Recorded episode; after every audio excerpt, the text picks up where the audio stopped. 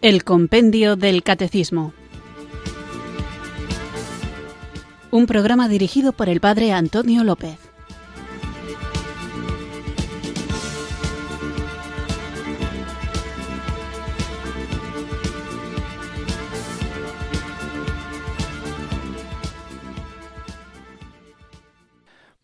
Buenas tardes, queridos oyentes de Radio María. Recibido un cariñoso saludo desde Irurzun, en Navarra, quienes sintonizáis una tarde más esta radio que cambia vidas, esta emisora de la Virgen, Radio María, para escuchar el programa El Compendio del Catecismo, nuestro espacio diario de formación católica en el que tratamos de conocer la fe que queremos vivir, compartir y defender. Estamos tratando el tema de la gracia de la justificación y habréis notado, si lo habéis escuchado, que se hacen distinciones a propósito de las gracias.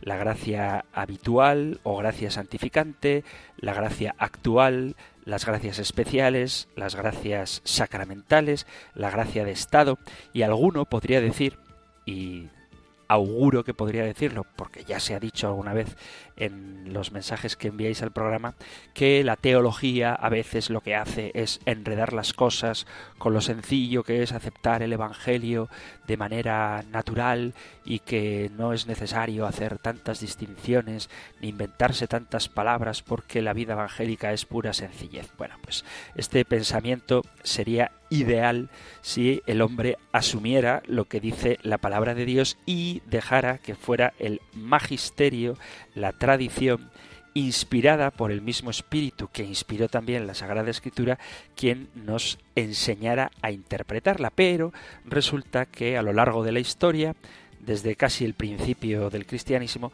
ha habido distintas interpretaciones de la palabra de Dios y por eso es necesario que el magisterio aclare esas cuestiones.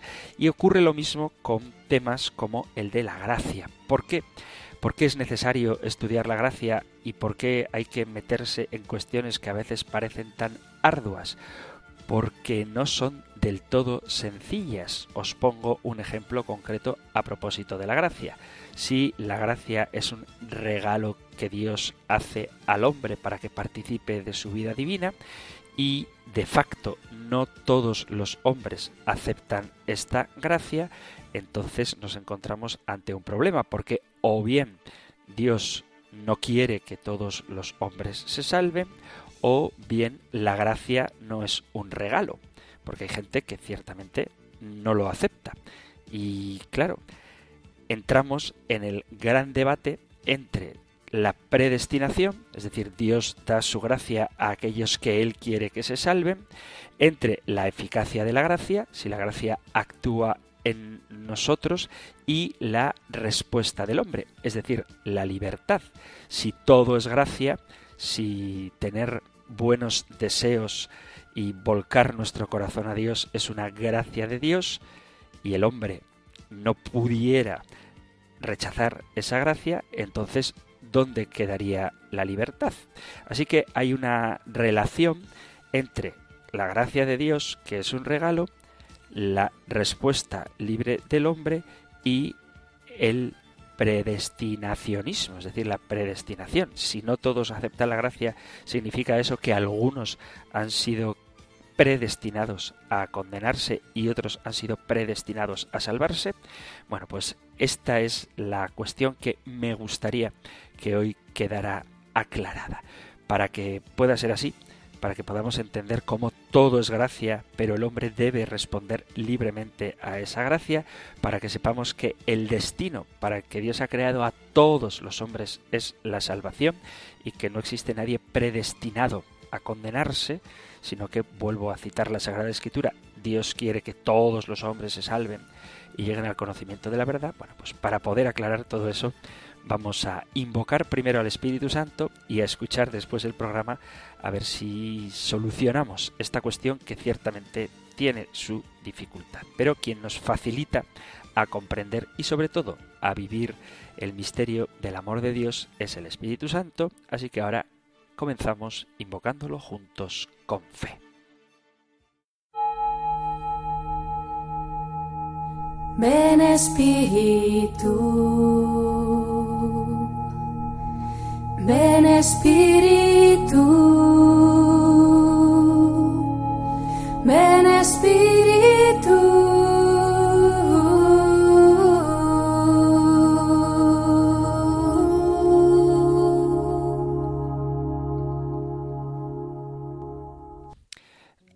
Aquí estoy, Señor, delante de ti, con mi presente y con mi pasado a cuestas, con lo que he sido y con lo que soy ahora con todas mis capacidades y mis limitaciones, con todas mis fortalezas y mis debilidades. Te doy gracias por el amor con el que me has amado, por el amor con el que me amas ahora a pesar de mis faltas. Sé bien, Señor, que por muy cerca que crea estar de ti, por muy bueno que me juzgue a mí mismo, tengo mucho que cambiar en mi vida, mucho de qué convertirme para ser lo que tú quieres que sea yo, lo que pensaste para mí cuando me creaste. Ilumina, Señor, mi entendimiento y mi corazón con la luz de tu verdad y de tu amor, para que yo me haga cada día más sensible al mal que hay en mí y que se esconde de mil maneras distintas para que no lo descubra. Sensible a la injusticia que me aleja de ti y de tu bondad para con todos los hombres y mujeres del mundo. Sensible a los odios y rencores que me separan de aquellos a quienes debo amar y servir, sensible a la mentira, a la hipocresía, a la envidia, al orgullo, a la idolatría, a la impureza, a la desconfianza, para que pueda rechazarlos con todas mis fuerzas y sacarlos de mi vida y de mi obrar. Ilumina, Señor, mi entendimiento y mi corazón con la luz de tu verdad y de tu amor, para que yo me haga cada día más sensible a la bondad de tus palabras, a la belleza y a la profundidad de tu mensaje, a la generosidad de tu entrega por mi salvación. Ilumina, Señor, mi entendimiento y mi corazón, para que yo sepa ver en cada instante de mi vida lo que tú quieres que yo piense, lo que tú quieres que yo diga, lo que tú quieres que yo haga, el camino por donde tú quieres llevarme para que sea salvo. Ilumina, Señor, mi entendimiento y mi corazón, para que yo crea de verdad en el Evangelio, la buena noticia de tu salvación, y para que dejándome llevar por ti, trabaje cada día con mayor decisión para hacerlo realidad activa y operante en mi vida personal y en la vida del mundo. Ilumina, Señor, mi entendimiento y mi corazón, para que yo me haga cada día más sencillo, más sincero, más justo, más servicial, más amable en mis palabras y en mis acciones. Ilumina, Señor, mi entendimiento y mi corazón, para que tú seas cada día con más fuerza el dueño de mis pensamientos, de mis palabras y de mis actos, para que todo en mi vida gire en torno a ti, para que todo en mi vida sea reflejo de tu amor infinito, de tu bondad infinita, de tu misericordia y tu compasión. Perdona, Señor, mi pasado, el mal que hice y el bien que dejé de hacer, y ayúdame a ser desde hoy una persona distinta, una persona totalmente renovada por tu amor, una persona cada día más comprometida contigo y con tu buena noticia de amor y de salvación. Dame, Señor, la gracia de la conversión sincera y constante. Dame, Señor, la gracia de mantenerme unido a ti siempre, hasta el último instante de mi vida en el mundo, para luego resucitar contigo a la vida eterna. Amén.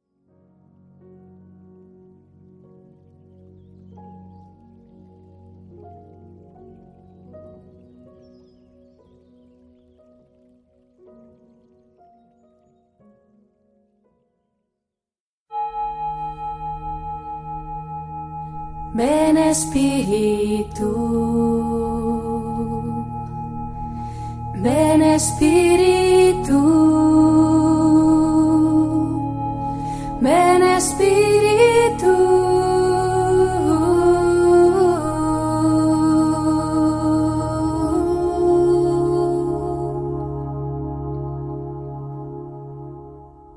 Después de haber invocado juntos el don del Espíritu Santo, vamos allá con nuestro nuevo programa en el que trataremos la relación entre la gracia y la libertad del hombre. Lo podéis encontrar en los puntos 2001 y 2002 del Catecismo Mayor. nosotros escuchamos la pregunta 425 del compendio del Catecismo.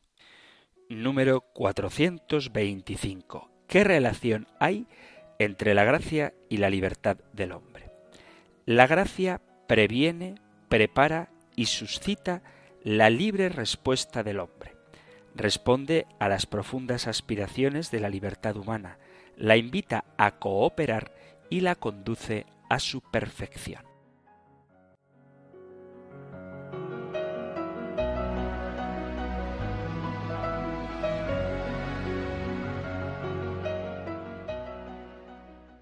Para poder ubicar bien la importancia de esta cuestión, vamos a ver un resumen de las diversas posturas en torno a la relación entre el deseo salvífico de Dios, la gracia divina y la libertad humana. Los diversos sistemas en torno a la gracia, la libertad, la predestinación, son intentos de conciliar tres verdades cristianas que son fundamentales. Por un lado, la verdad de que Dios quiere que todos los hombres se salven, la segunda verdad es que Dios es omnipotente y la tercera terrible verdad es que algunos se condenan. Hay quienes han intentado reunir en un solo sistema estas tres verdades, presuponiendo que en Dios hay un solo tipo de voluntad y que es una voluntad divina absoluta no condicional. Y de ahí es de donde se derivan diversas posturas. Algunos dicen que Dios quiere que todos los hombres se salven y Dios es omnipotente y por lo tanto todos se salvan.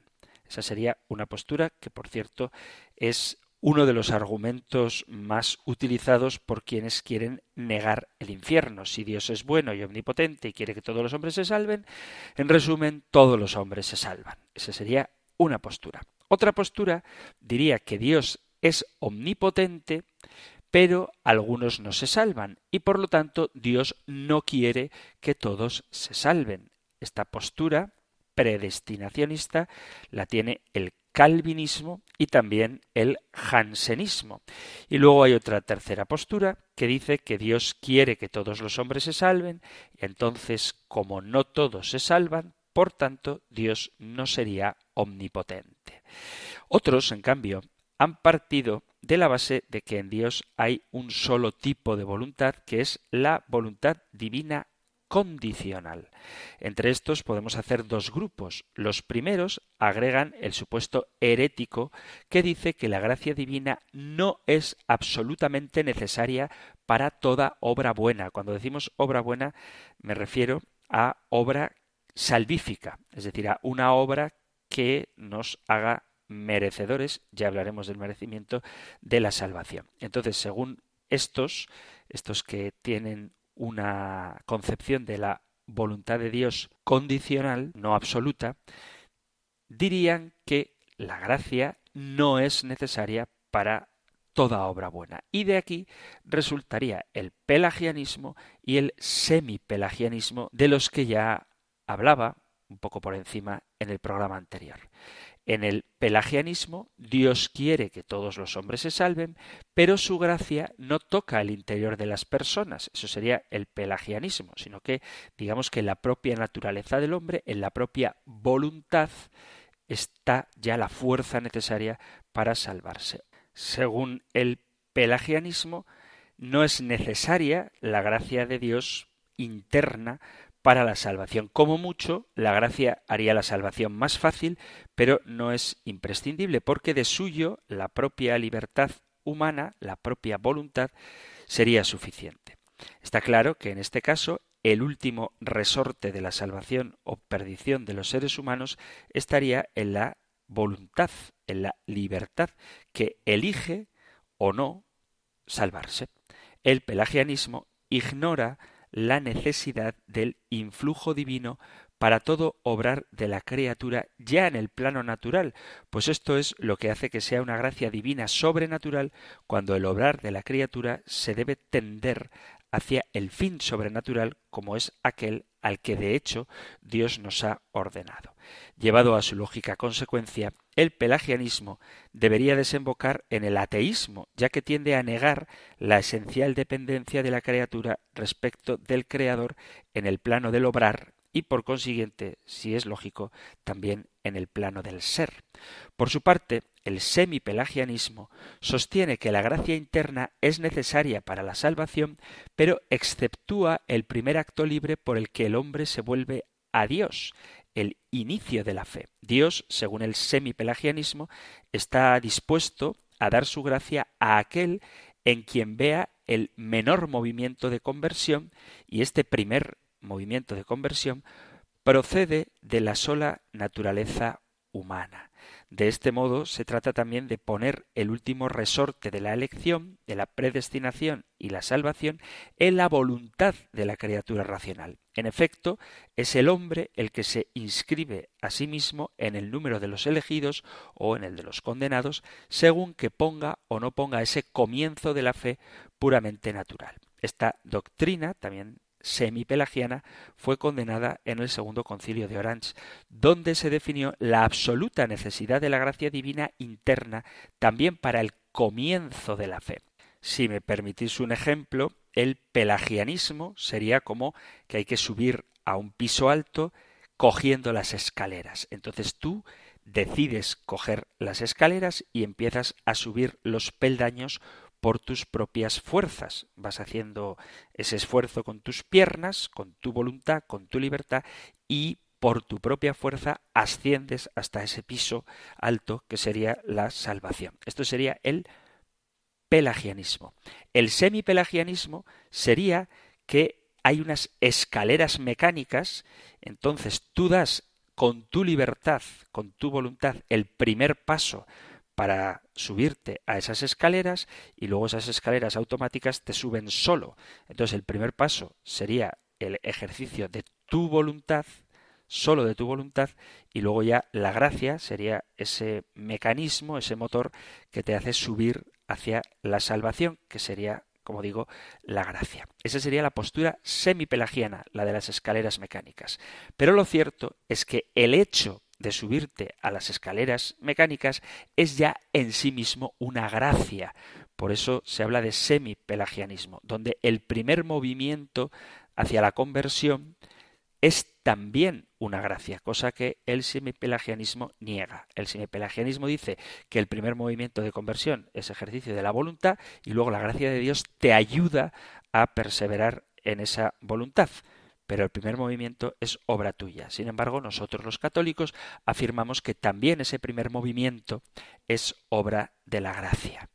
Sin embargo, en estos sistemas pelagiano y semipelagiano, Dios deja de hecho que cada uno elija lo que quiera, salvación o perdición, sin él intervenir en ello. La única voluntad que hay en Dios sería la libre elección de la criatura. Dios quiere que la criatura se salve si elige el bien y de lo contrario Dios quiere que se condene, con lo cual queda bastante debilitado eso de la voluntad salvífica universal, pues esa voluntad divina sería más bien quiero que se salven los que hagan bien y se condenen los que hagan el mal, en cuyo caso no es Dios el que nos salva, sino el que nos premia o nos castiga, no en cualquier caso el que nos da la salvación.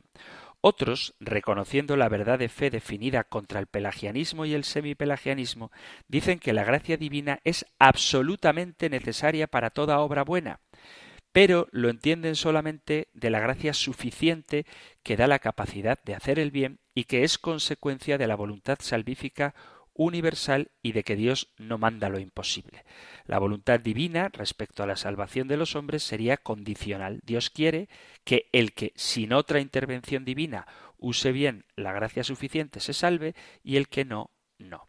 El problema con esta tesis es que una voluntad condicional no produce nada en realidad a propósito de la salvación, pues depende de que se dé o no una condición en cuestión. Dios sería causa de salvación de los que hacen el bien y del castigo de los que hacen el mal, pero sólo posteriormente a la intervención del libre albedrío de cada uno. Dios, por lo tanto, no sería el autor de la salvación del hombre, sino solamente su remunerador. La salvación del hombre, en este caso, tendría dos autores parciales. Por un lado, el hombre haciendo el bien y por otra parte, Dios recompensando. Con lo cual se niega que todo ser, todo acto bueno, proceda de Dios. Y nosotros creemos que la salvación es obra de Dios, no del hombre. Todo es gracia. Toda nuestra autosuficiencia, toda nuestra pretensión de merecer o de conquistar la salvación es un engaño. Solo Dios salva. Lo dice San Pablo en la carta a los Efesios capítulo 2 versículo a partir del 4. Dice, Dios rico en misericordia, por el gran amor con que nos amó, estando muertos a causa de nuestros delitos, nos vivificó juntamente con Cristo. Por gracia habéis sido salvados, y con él nos resucitó, y nos hizo sentar en los cielos en Cristo Jesús, a fin de mostrar en los siglos venideros la sobreabundante riqueza de su gracia, por su bondad para con nosotros en Cristo Jesús. Pues habéis sido salvados por la gracia mediante la fe. Y esto no viene de vosotros, sino que es don de Dios. Tampoco viene de las obras, para que nadie se gloríe. En efecto, hechura suya somos, creados en Cristo Jesús, en orden a las buenas obras que de antemano dispuso Dios que practicáramos. Tenemos que descubrir este deslumbrante júbilo, la primacía de la gratuidad ha de pasar al primer plano de nuestra vida. Quizá algunos hayamos sido, digo hayamos, ¿eh? sido formados en la perspectiva del voluntarismo, del esfuerzo ascético, del trabajo de puños, y esto es algo que debemos cambiar para entender bien la relación entre la gracia y la libertad. Evidentemente, la vida divina recibida en el bautismo es sobrenatural. Ninguna acción humana puede merecerla ni conquistarla. Es un don, es una gracia. La salvación es un regalo del amor de Dios. Se nos ha dicho, esto es una frase famosísima de San Ignacio de Loyola, que el hombre ha sido creado para conocer, amar y servir a Dios, que el hombre es criado para alabar, hacer reverencia y servir a nuestro Señor y mediante esto salvar su alma. Cuesta admitirlo. No puedo imaginar a Dios como un señorón egoísta planeando crear a los hombres para su gloria y dignidad. Sería algo indigno de Dios. A Dios nada le falta, nada le pueden añadir nuestros homenajes. Creo que deberíamos cambiar la perspectiva. Dios, cuya naturaleza divina es infinitamente rica, como un puro estallido de amor y felicidad, nos ha creado para desbordar sobre nosotros su dicha y su gloria. Hemos sido creados gratuitamente, porque gratuitamente somos amados, y hemos sido creados para ser eternamente amados por Él. No podemos dejar de ser amados por Dios, porque Dios solo sabe amar. En esto consiste el amor, no en que nosotros hayamos amado a Dios, sino en que Él nos amó primero.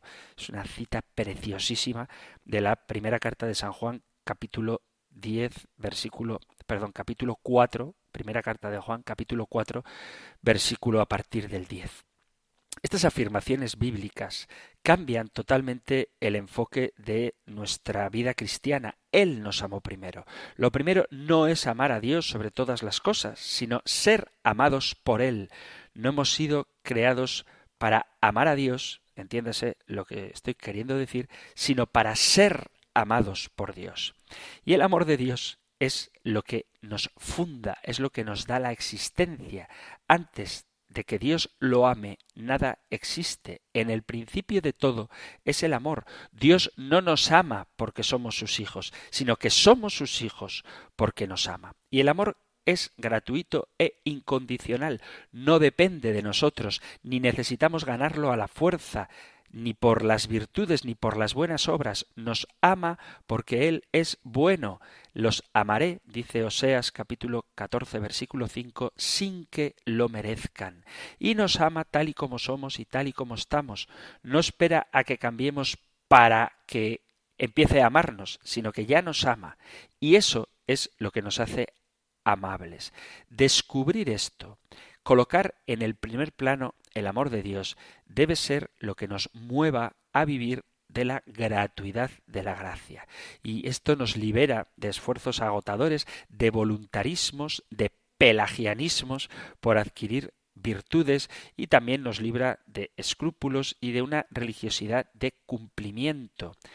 Bendito sea Dios, dice carta a los Efesios capítulo 1, Padre de nuestro Señor Jesucristo, que nos ha bendecido en la persona de Cristo con toda clase de bienes espirituales y celestiales.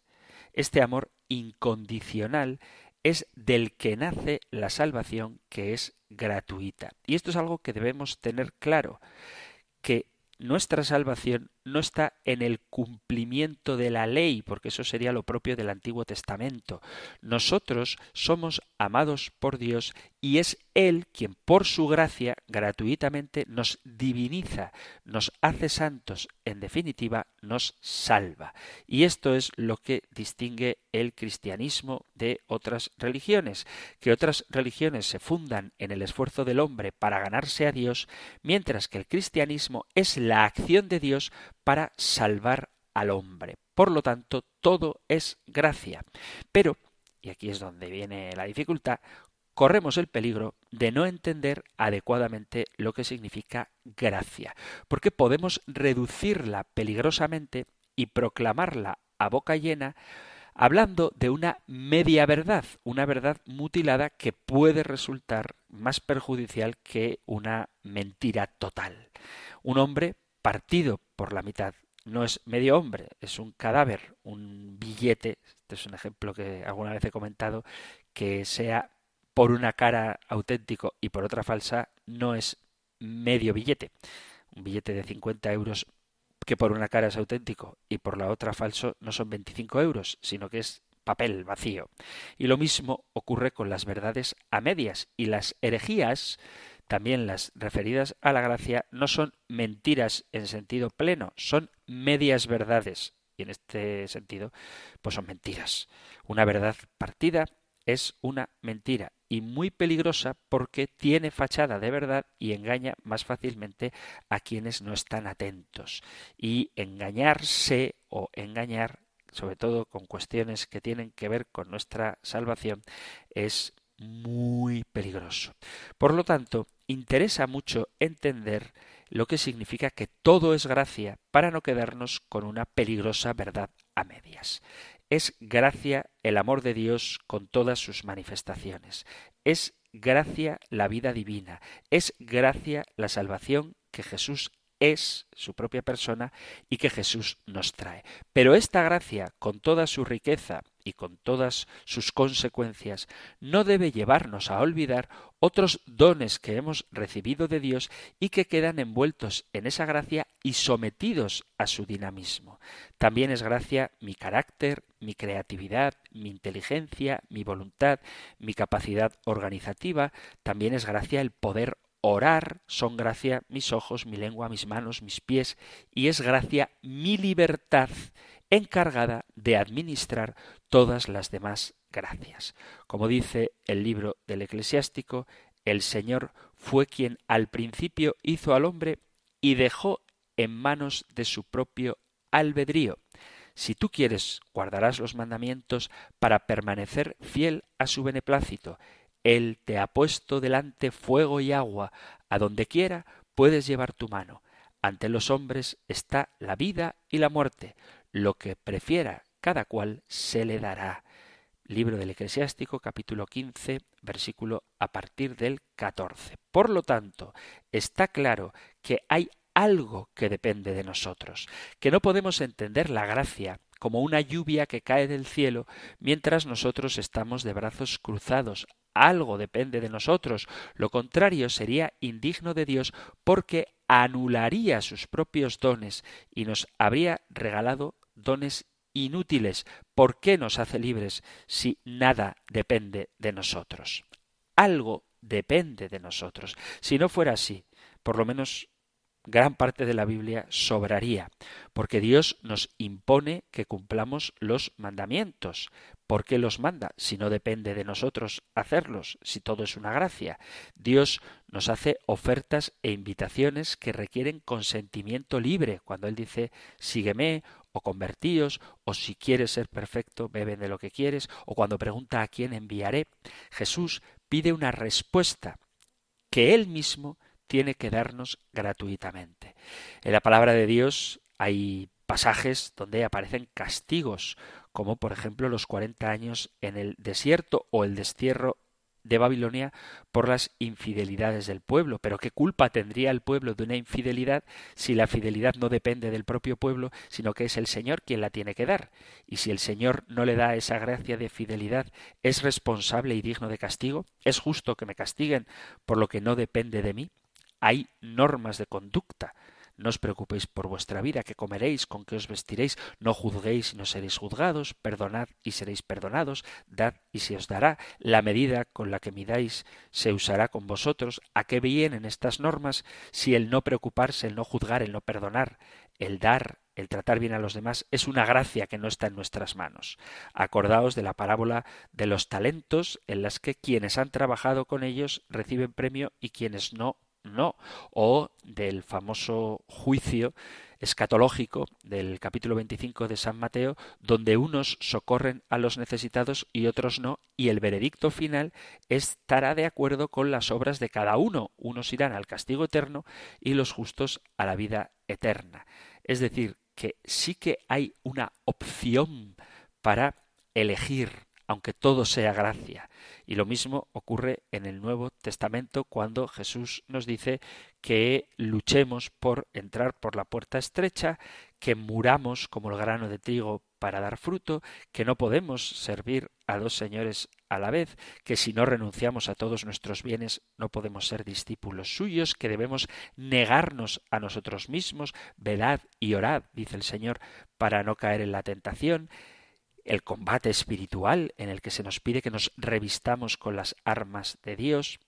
Todo esto es para que nos demos cuenta de que el hombre debe cooperar con esa gracia. Dice San Pablo en la primera carta a Corintios capítulo 9, ¿no sabéis que en las carreras del estadio todos corren, pero solo uno recibe el premio? Corred de manera que lo consigáis. Los atletas se privan de todo, y eso por una corona corruptible, nosotros en cambio por una incorruptible. Así pues, yo corro no como a la aventura, y ejerzo el pugilato no como dando golpes en el vacío, sino que golpeo mi cuerpo y lo esclavizo, no sea que habiendo proclamado a los demás, resulte yo mismo descalificado. La gracia requiere de nuestra colaboración. Famosa es la frase de San Agustín Dios que te creó sin ti no te salvará sin ti. Por eso es importante conocer la relación entre la gratuidad de Dios, la gracia de Dios, que todo es gracia, y también la cooperación del hombre. ¿Estás queriendo decir que las obras nos salvan? La respuesta es que no. ¿Son necesarias las buenas obras para salvarse? Sí, pero ¿nos salvan las buenas obras? No. Esto que puede parecer contradictorio no lo es. Poniendo un ejemplo sencillo, el sol brilla y llena la tierra de luz. Su luz no hay que merecerla ni conquistarla. Es gratuita. Podemos recibirla, pero también podemos rechazarla. Puedo meterme en casa, bajar las persianas y quedarme a oscuras. Levantar las persianas no fabrica la luz, la luz la fabrica el sol, pero debo colaborar con la gracia luminosa e iluminadora levantando las persianas. Y si yo me encierro, esa luz que el sol está derramando a raudales gratuitamente no entrará en mi casa. La salvación de Jesús es una gracia, ni la merecemos ni la podemos conquistar, pero puedo, por mi libertad, aceptarla o rechazarla. Puedo decirle a Dios, me abro a la salvación que me ofreces, o puedo decirle no me interesa tu salvación. Y ojo, para recibir esa salvación no bastan las palabras o los sentimientos. Quiero que me salves. Acepto a Jesús como mi Señor y Salvador. No basta con decir eso, sino que se necesitan las buenas obras. Pero entonces ¿nos salvan las buenas obras? No, las buenas obras no hacen la salvación. La salvación la hace Jesús. No hay bajo el cielo, dice el texto de los Hechos de los Apóstoles, no hay bajo el cielo otro nombre que se nos haya dado por el que podamos ser salvados. Hechos de los Apóstoles capítulo 4 versículo 12. Las buenas obras son la manera concreta de decirle a Dios que queremos que nos salve. Son la persiana y el hecho de levantarla que no fabrica la luz, pero que es indispensable para que la luz entre en casa. Por eso las buenas obras que Dios dispuso de antemano para que las practicáramos no nos salvan, pero son necesarias para la salvación. Vamos a seguir ahondando en esta relación entre gracia y libertad, pero antes vamos a hacer una pausa musical dándole gracias al Señor por todos los beneficios que nos hace con las preciosas letanías de agradecimiento. Gracias Señor por tus misericordias que me cercan arenas de los anchos mares y que los rayos de la luz del sol, porque yo no existía y me creaste, porque me amaste sin amarte yo, porque antes de nacer me redimiste.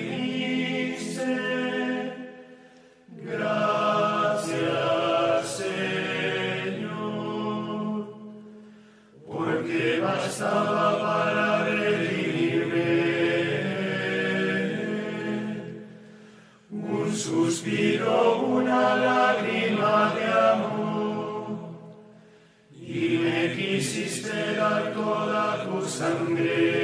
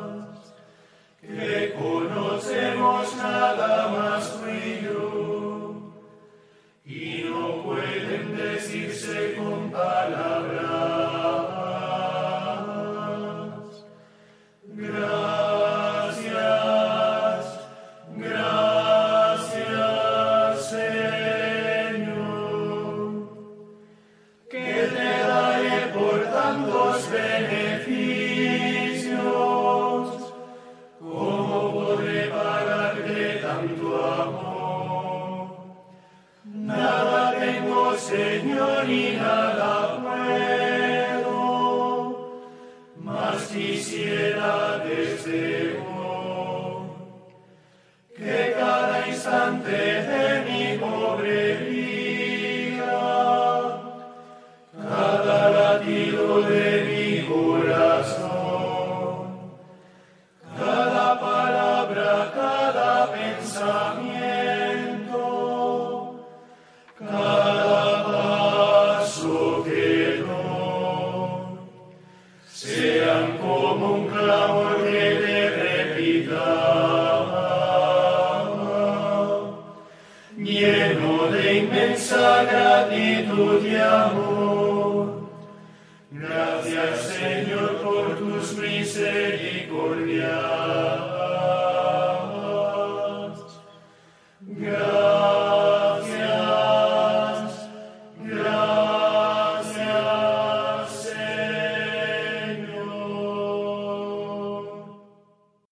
Estás en Radio María escuchando el programa El Compendio del Catecismo, nuestro espacio diario de formación que puedes escuchar aquí en la emisora de la Virgen de lunes a viernes de 4 a 5 de la tarde, una hora antes si nos sintonizas desde las Islas Canarias. Y hoy estamos hablando de la relación entre la gracia y la libertad del hombre.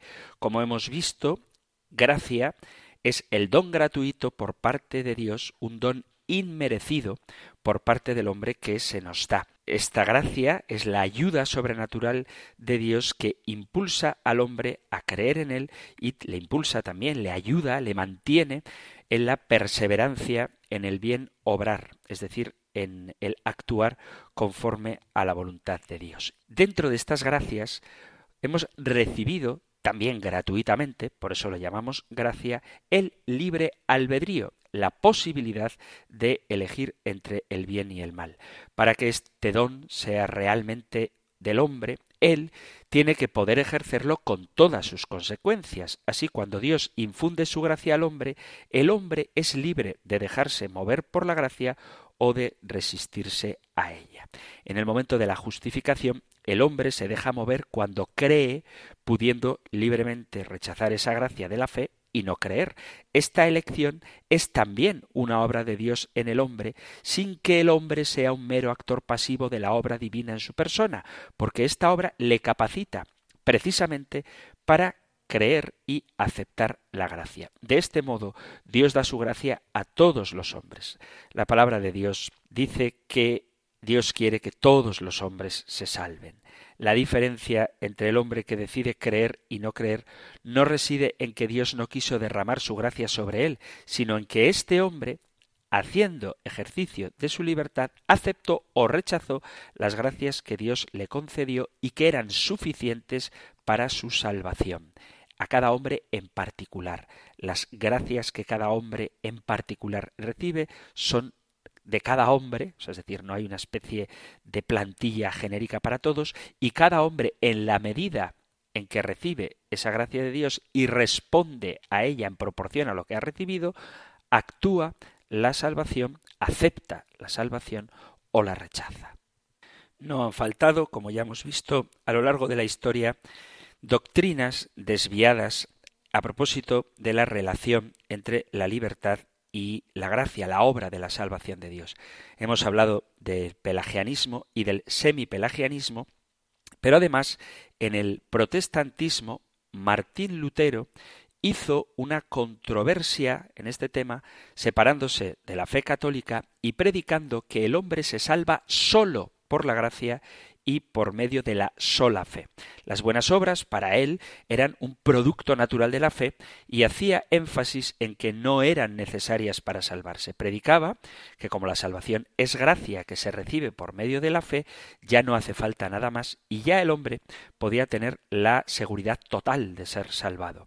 Para él era incomprensible decir que si la salvación es gracia, son también necesarias las obras. En sus encendidos sermones, él decía que uno podía pecar cuanto quisiera sin que esto afectara en nada a su salvación, puesto que ésta, la salvación, no dependía de él, porque ya Cristo había ganado para él y así como no hizo nada para recibirla gratuitamente, ya una vez salvo, no podía hacer nada para perderla. Lutero argumentaba que su posición estaba sustentada en la Sagrada Escritura en la carta a los romanos en concreto, que dice que yo estoy convencido de que el hombre obtiene la salvación por la fe y no por el cumplimiento de la ley.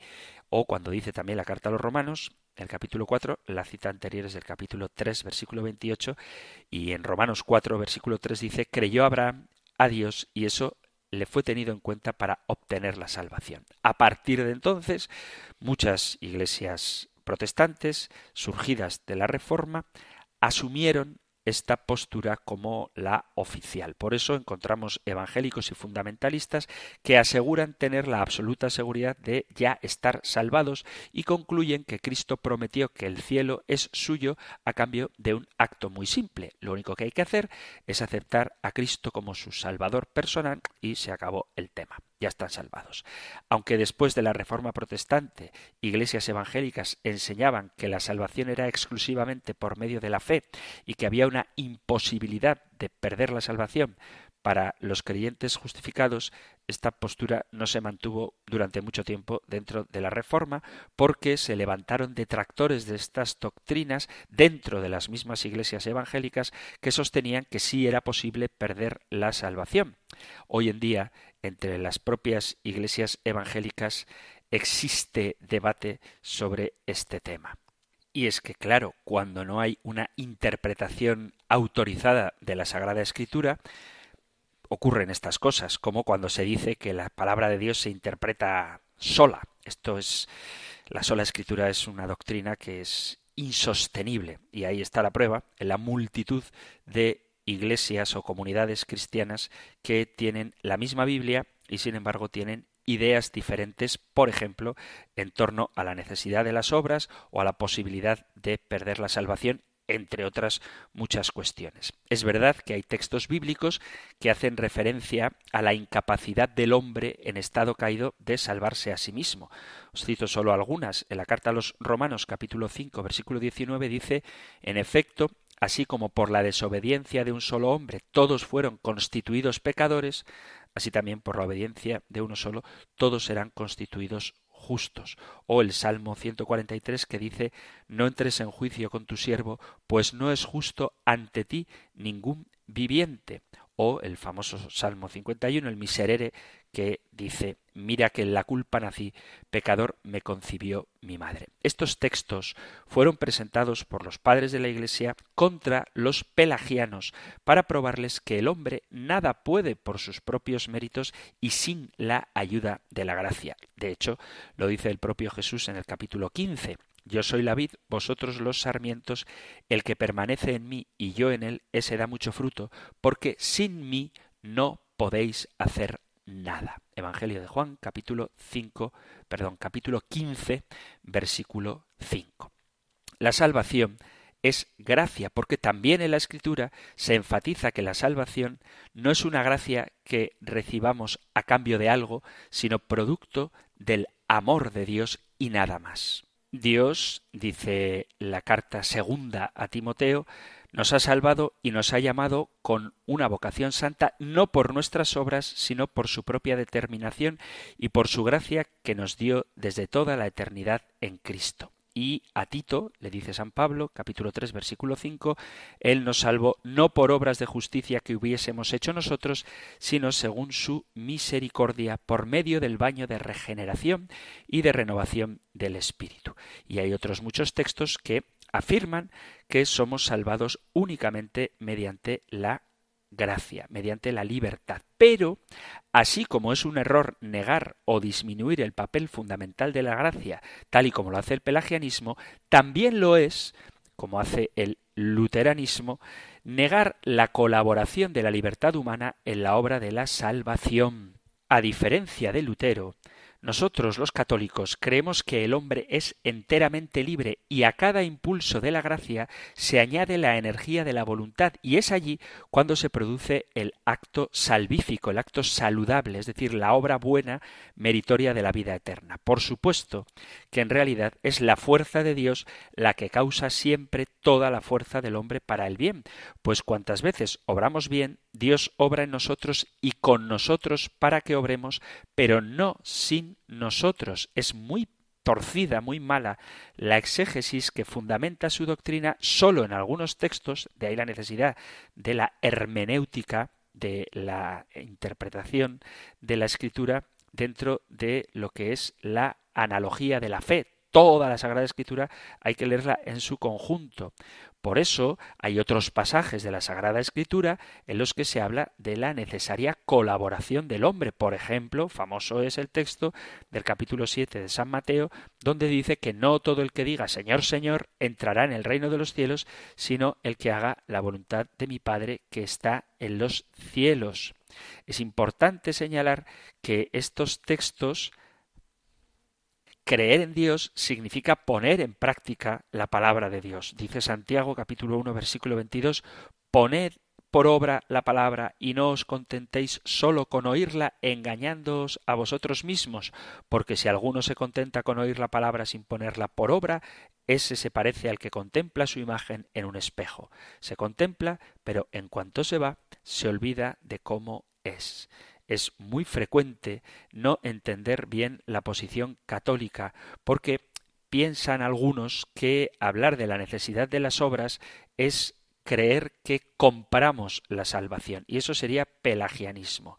Como parábola muy útil podéis leer la del capítulo 22, donde el Señor cuenta la historia de que el reino de los cielos se parece a un rey que celebra un banquete y llama a los siervos que no quisieron venir y entonces invita a todos buenos y malos para que se llene la sala de comensales. Y cuando entra el rey a ver a los comensales, nota que ahí hay uno que no tenía traje de bodas y le dice Amigo, ¿cómo has entrado aquí sin traje de bodas? Él se queda callado. Entonces el rey dijo a los sirvientes Atadle de pies y manos y echadle a las tinieblas de fuera. Allí será el llanto y el rechinar de dientes, porque muchos son llamados, pero pocos elegidos. Esta parábola habla de las bodas del Cordero, de Jesús y de su iglesia, y los que son invitados no quisieron venir a presentarse al banquete al que habían sido gratuitamente invitados. Muchos aceptaron la invitación a la segunda, es decir, cuando salieron a las calles y a los caminos, y cuando el Señor viene a saludar a los invitados, ve uno que no tiene el traje de bodas.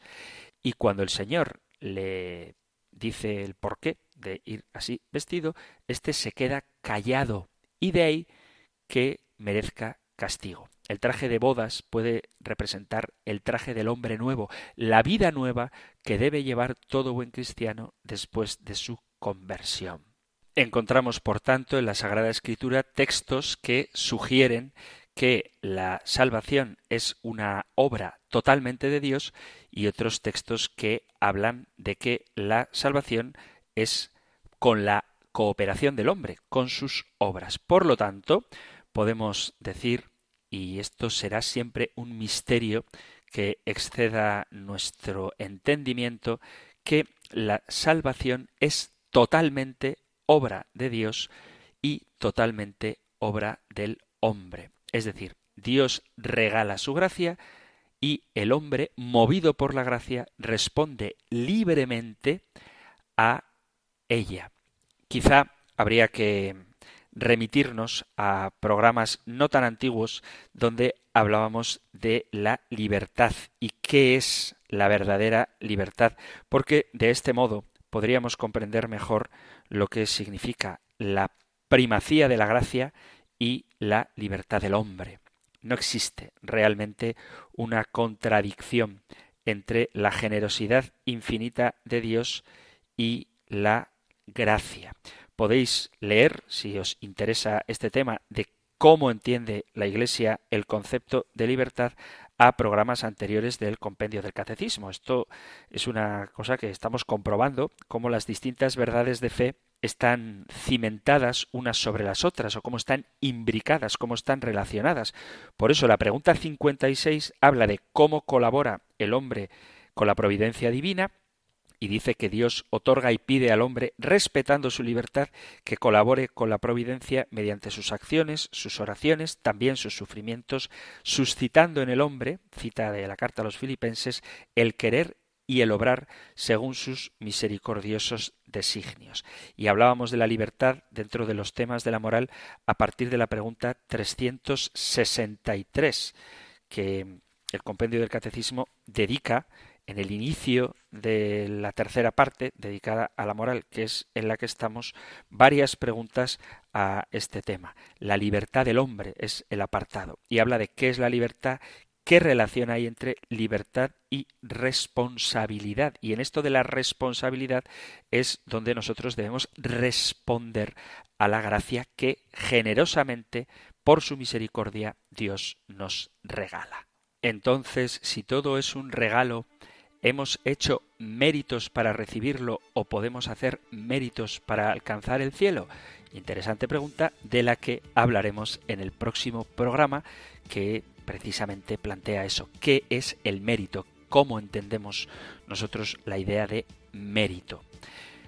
Me dan ganas de responder ahora, pero no tenemos tiempo, así que lo dejamos para el próximo día y ahora os recuerdo, antes de despedirme, que si queréis plantear alguna cuestión, hacer alguna pregunta, dar un testimonio o debatir alguna idea, podéis enviar vuestros mensajes al correo electrónico compendio arroba radiomaria.es, compendio arroba radiomaria.es o al número de teléfono para WhatsApp 668 594 383 668 594 383.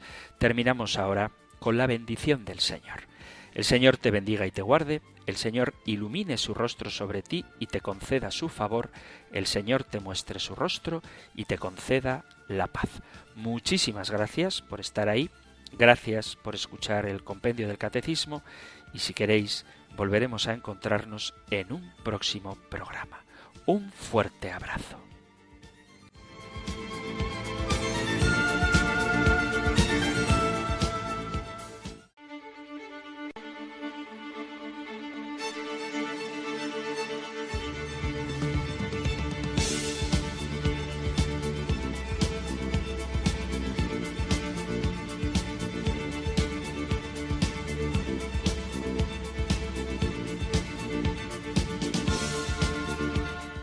El Compendio del Catecismo. Un programa dirigido por el Padre Antonio López.